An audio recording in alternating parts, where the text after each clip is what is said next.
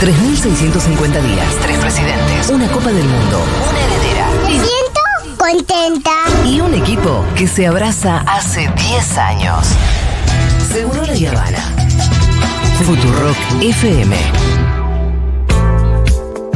11 40 66 000. Pero queridos futuroles, ¿cómo van a estar soles? Acabo de llegar a casita de la movilización a tribunales. Qué bien que me hace ver la movilización de la gente en la calle, a pesar de toda la mierda que, que- que- que- que nos envuelve. eh, ver la movilización de la gente en la calle me, me da vida, chiques, y escucharlos a ustedes siempre. Aguante la futu. Hola, Segurola, los escucho siempre desde Barcelona. Eh, y bueno, les, les quiero comentar que acá eh, los extranjeros no paran de comentarme a mí y a muchos argentinos. Che, ganó el loco en Argentina, ganó el, el demente, ganó el. como que Milei, en mi experiencia personal, no es visto acá como una figura que imponga respeto, más bien todo lo contrario. Igual ganó allá, Eh, amigo. ¿eh? Eso. Son muchísimos los mensajes. Ay, bueno, qué bueno, son muchísimos. Escúchame, igual ganó loco allá también, ¿eh? O sea. Ganó, ganó en, en- en- el extranjero. Entiendo que en España ganó también. Digo, los extranjeros que votan allá. En las ¿Hay más, generales y después, creo que había ganado Bullrich en las generales. Sí, claro. Y después así que muchos votos fueron de ahí para allí. Sí, sí, señor. 10. Hola Futu querida, acá desde Ushuaia. Eh, les quiero contar que hoy estuve desayunando y conversando con una chica muy simpática porque la realidad nos llevó a indignarnos, esta realidad distópica, a indignarnos y a rosquear. Y la chica terminó siendo Poli Sabatés, pueden creer. Ah, mira. Por Dios, Dios nos cría y nosotros nos juntamos. Gracias Futu por estar en todos lados. Hola, hola chicos, soy de Córdoba, soy Luisa, estuve en la marcha. Hola, Luisa. Eh, la marcha de Córdoba era solamente de orgánicos, o sea, de la gente dentro del sindicato. Así que era chiquita, pero fue muy importante y muy linda. Bueno, me parece importante también, ¿no? Como la movilización no fue solamente, lo dijimos, pero me parece que muy al pasar, vieron que no fue solamente acá en la Plaza Lavalle, que también hubo en Córdoba y también, por ejemplo, en Río Negro, la CGT y la CTA autónoma se movilizaron frente al Poder Judicial Federal de Río Negro. Em, después, bueno, como comentaba recién la oyenta, también en Córdoba. Y pasaba esto que vos contaste también, eh, Pitu, que, por ejemplo, detuvieron un ómnibus que viajaba desde Jujuy para Buenos Aires con unas 45 personas, entre ellas estaba eh, el perro Santillán. Claro.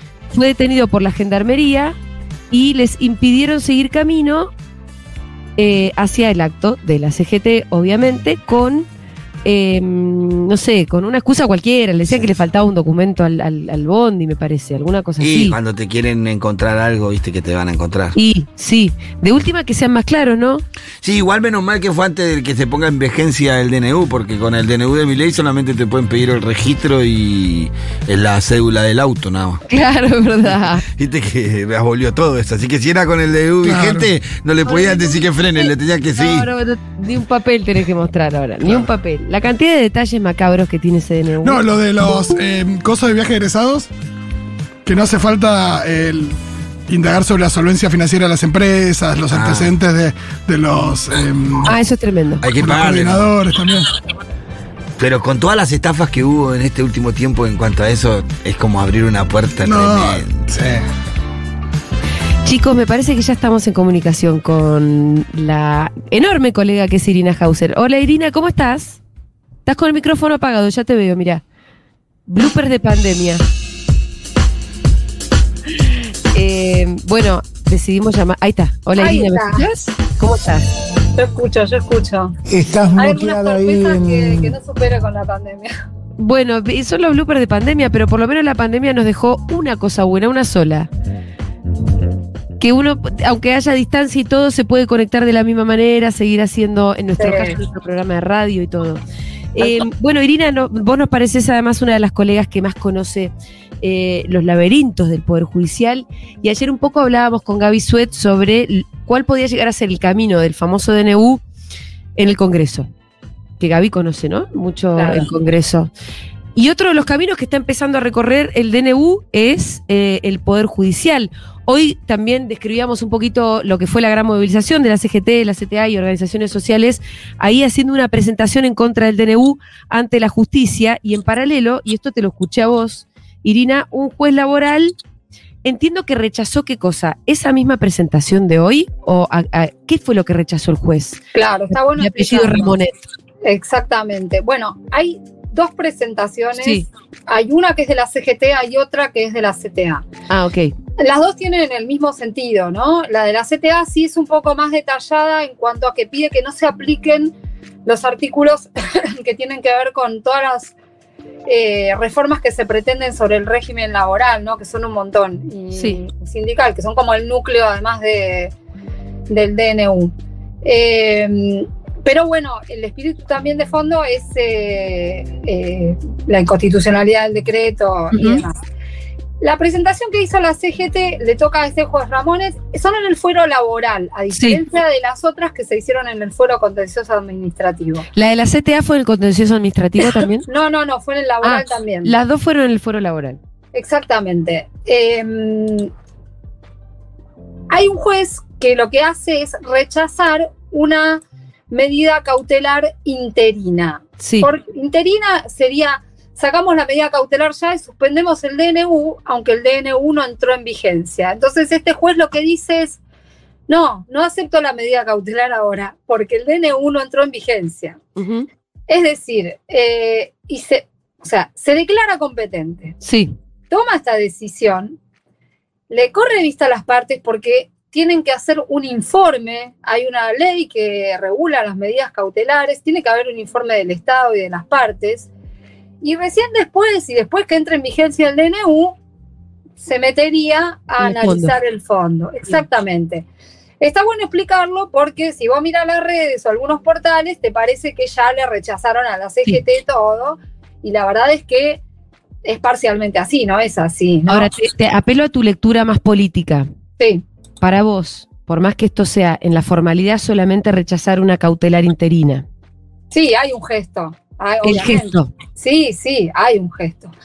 Eh, aparte, fíjate que lo que pasó hasta ahora con las otras medidas presentadas fue poco, digamos. Acá hay un juez que rápidamente dijo, no, una cautelar interina no. Eh, hay 13 medidas cautelares presentadas en el fuero contencioso administrativo. ¿De qué actores? Bueno, la, la primera, que es la que aparentemente va a absorber todo, es, eh, es la que presentaron el Observatorio del Derecho a la Ciudad, eh, Cachorro Godoy y Claudio Lozano. Ajá. Esa se inscribió además en un registro que tiene la Corte de, eh, de justamente de demandas colectivas. La tiene el juez Furnari y todo hace suponer que Furnari va a atraer el resto de los pedidos de inconstitucionalidad, ¿no? Los amparos donde se Sí. plantea la inconstitucionalidad. Por este principio donde cuando, to- cuando todas eh, las, las- las cautelares o amparos que anden dando vueltas traten de lo mismo, se supone que tienen que concentrarse en un solo eh, en juzgado. solo y a veces la regla es que es el primero que entendió en el Sí. asunto, ¿no? Después de los más conocidos hay uno que presentó el constitucionalista Andrés Gil Domínguez, Sí. eh, pero por ejemplo Gil Domínguez hizo una reserva expresa para mm, que no se que no se junte su, su, su causa con las demás. Ah, ¿no? ok. Bueno. ¿Eso se puede hacer? ¿Cómo? Eso no sabía que se puede hacer, vos podés decirle, No, yo tampoco, yo tampoco. Eh, Ah, ok, la mía es no, no, especial. de hecho, me enteré por él. Ajá. Eh, que no se junte con la colectiva, sería, sí, ¿no? sí.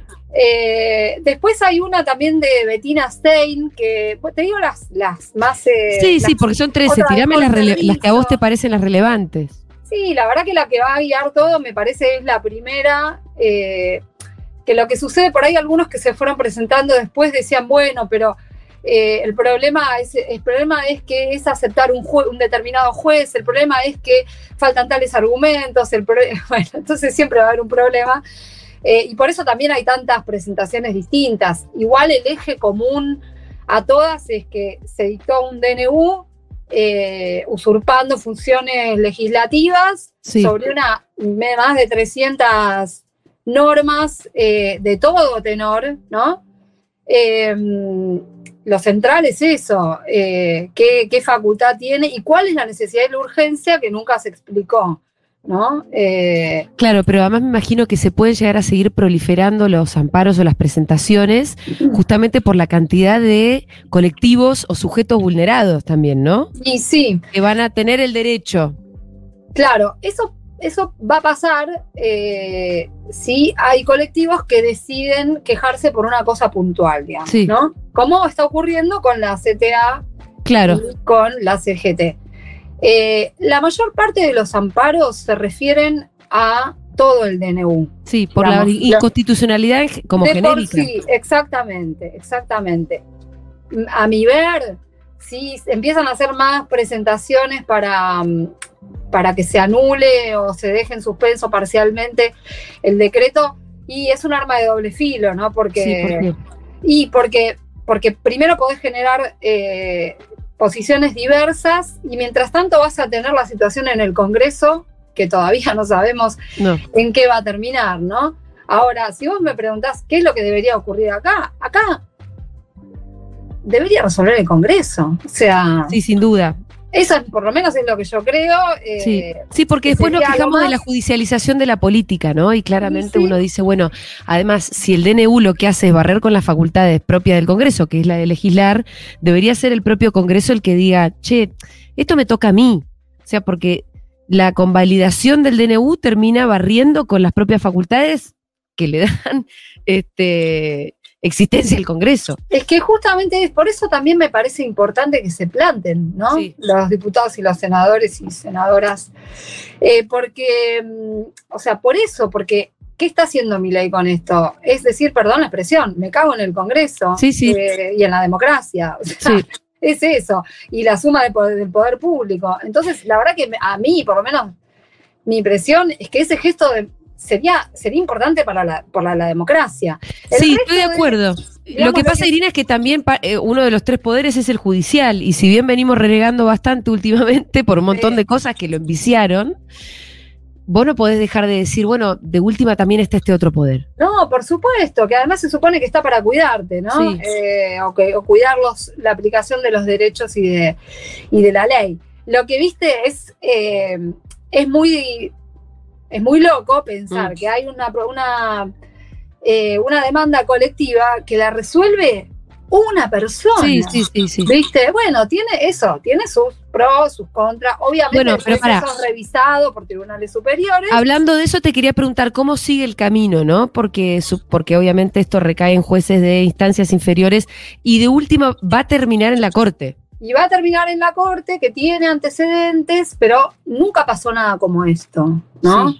Para mí, digamos, esto es lo peor que pasó. Eh, Sí. Los digo- antecedentes que tiene la corte en contrarias a DNUs eh, son de cositas casi ínfimas al lado. Sí, de son cosas muy ínfimas que, digamos, la, se, se mencionan por mencionar algo. eh, y, y sí porque, por, por- por subrayar que, que la Corte siempre, bueno, distingue las facultades de cada uno de los poderes, ¿no?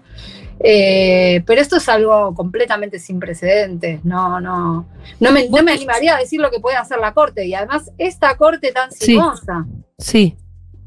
Vos que los conocés bien, no sabés qué puede llegar a pasar.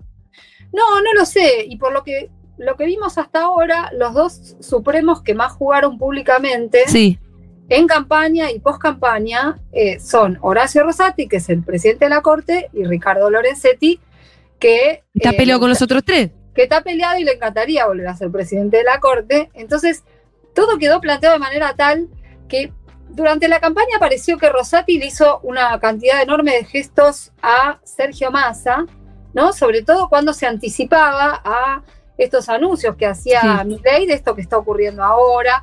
Y sobre todo, por ejemplo, de la dolarización, ¿no? Habló sobre el tema de, la dolarización un montón de veces, Rosati, diciendo que una dolarización plena sería inconstitucional.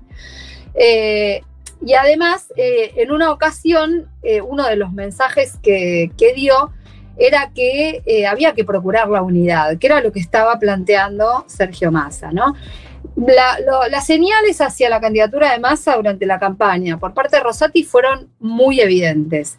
En el caso de Lorenzetti, que empezó a, a bombardear con una serie de cartas eh, a sus compañeros de tribunal, eh, quejándose justamente por estas expresiones públicas, Sí. eh, digamos, eso pasó en campaña, pero post campaña también siguió hablando.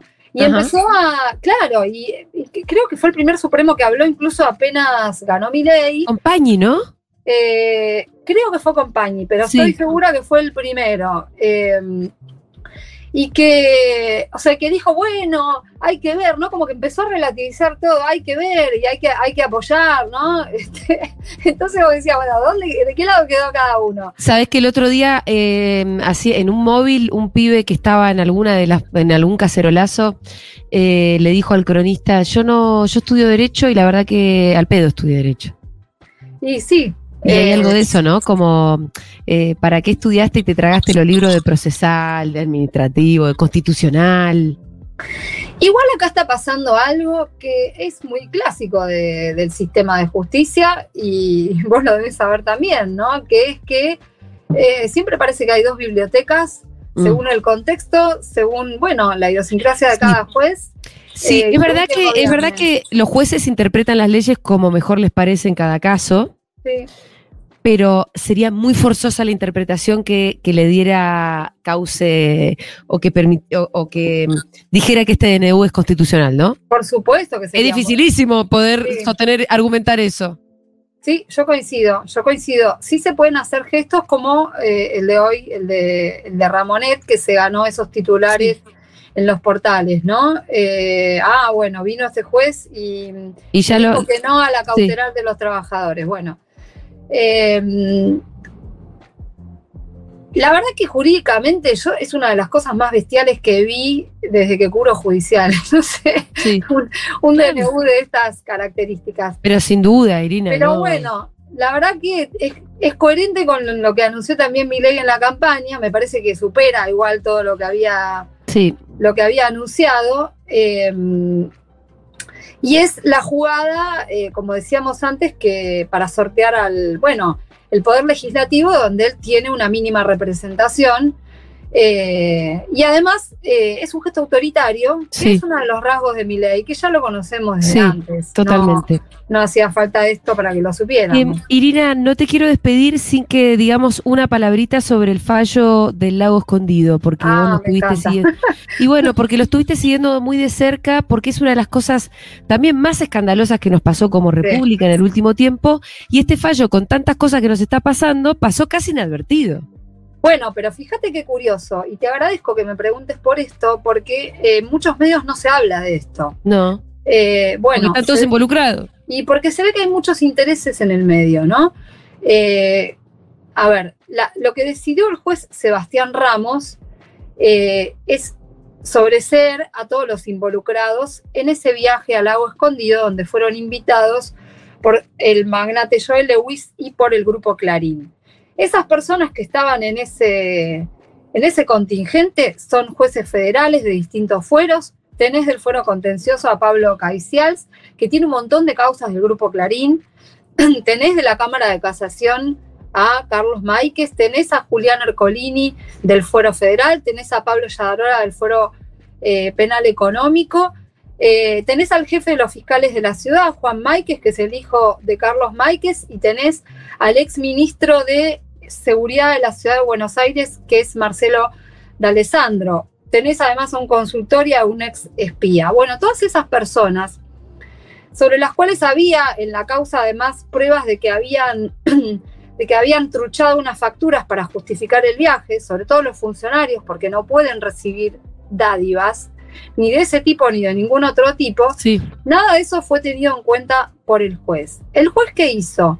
Hizo algo que empezamos a ver en tribunales. Invirtió el razonamiento de, y el planteo de esta causa. El planteo de esta causa es, esta gente cometió un delito, ¿no? El delito de dádivas y podría ser que algún otro, porque no sabemos qué estaban negociando, si es que estaban negociando algo, porque justo Caicial sacó unas resoluciones sobre Clarín, por ejemplo.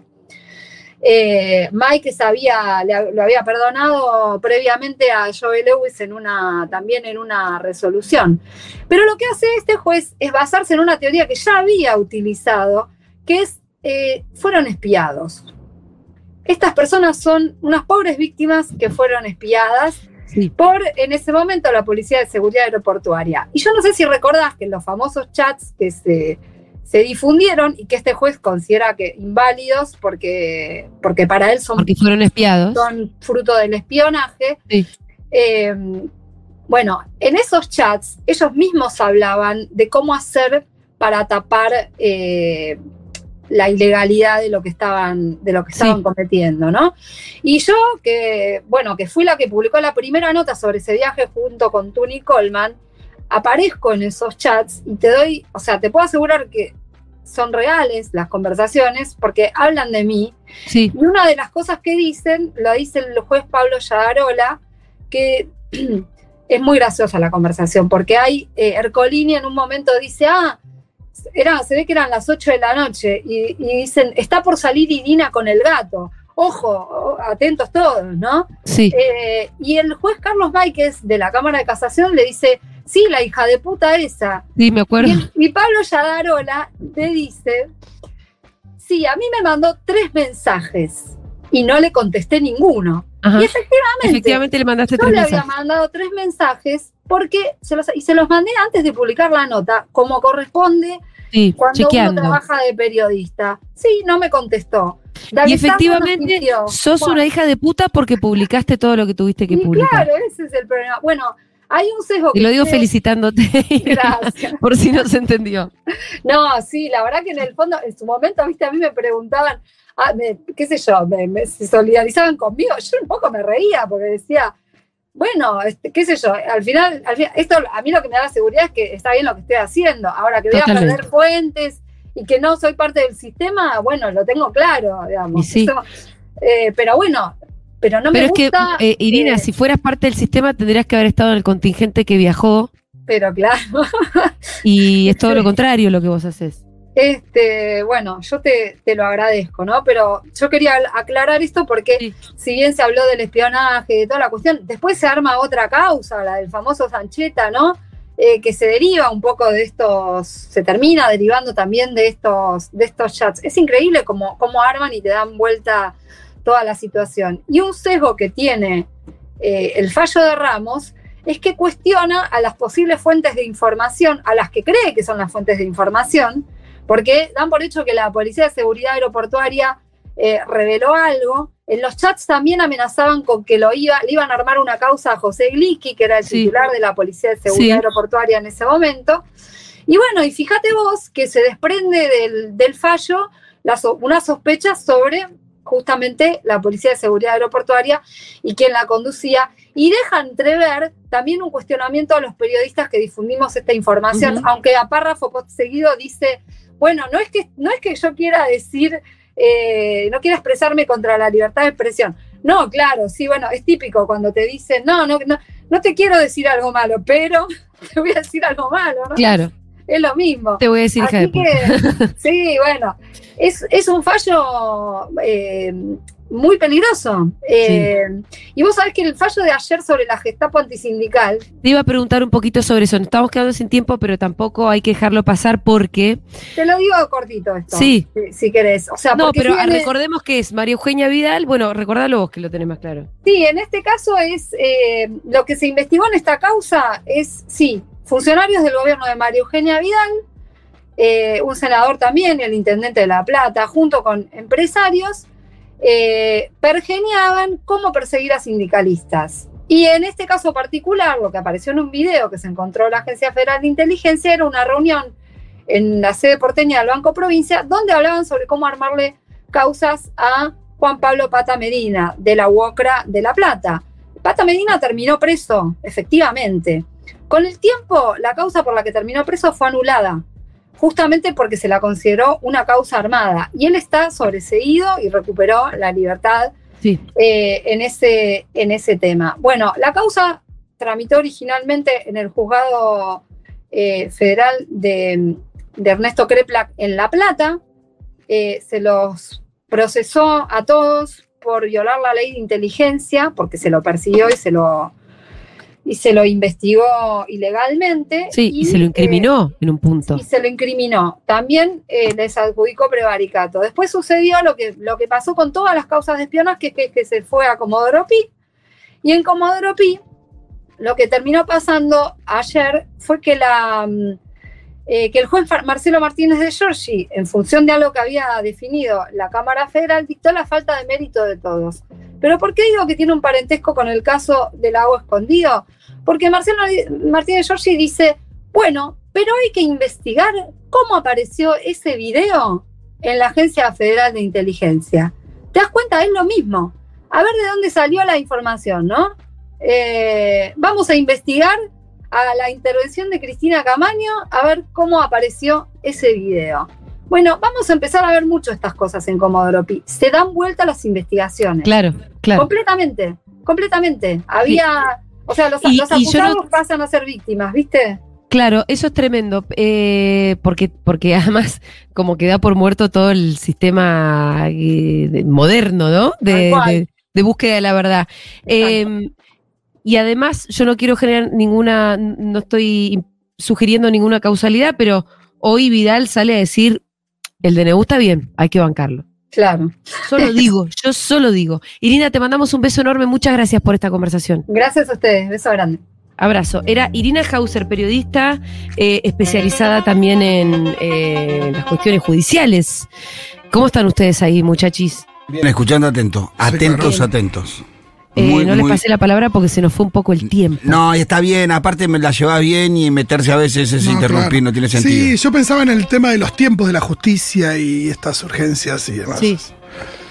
Bueno, y, eh, y una justicia corrupta que, que ojalá que sirva de algo en algún momento, algún fuero de algo, ¿no? Sí, o que aparezca ahí un- una, ni siquiera un acto de, de, no sé, de dignidad, sino por lo menos decir, che, no me puedo meter en esta también, ¿no? Me parece que hay algo ahí donde Claro. ponerle, ponerle la firma a algo así es La una, verdad. eh, digo, es un, es un poroto que no sé si mucha gente se quiere anotar.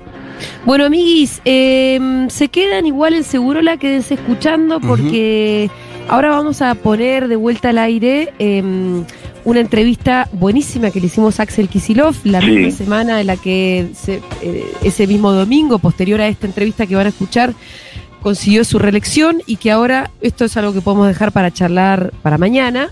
Eh, Axel me parece que está haciendo tal vez eh, la cabeza de la oposición, por lo menos en este momento es evidente que Axel eligió ser opositor de las ideas de Milei y que Milei eligió a Axel también como su opositor. Así que tal y como nos lo imaginábamos hace un tiempo, Axel va a ser un gran protagonista de esta época y ojalá que del futuro también. Vamos a escuchar esa entrevista que un poco repasa su vida de militante, además de algunas cuestiones que, que fueron ahí más de actualidad del momento de la campaña. Y también vamos a escuchar una columna de Fito, en la que Fito, con Fito repasamos un poco personajes que nos enamoran de las películas. Ay, qué lindo, sí. Hermosa columna fue. Muchos Así mensajes, que ¿eh? eso es lo que vamos a escuchar a continuación. Nosotros nos despedimos, nos volvemos a encontrar en vivo mañana en este mismo espacio, como siempre, para seguir comentando las noticias. Chao, amiga.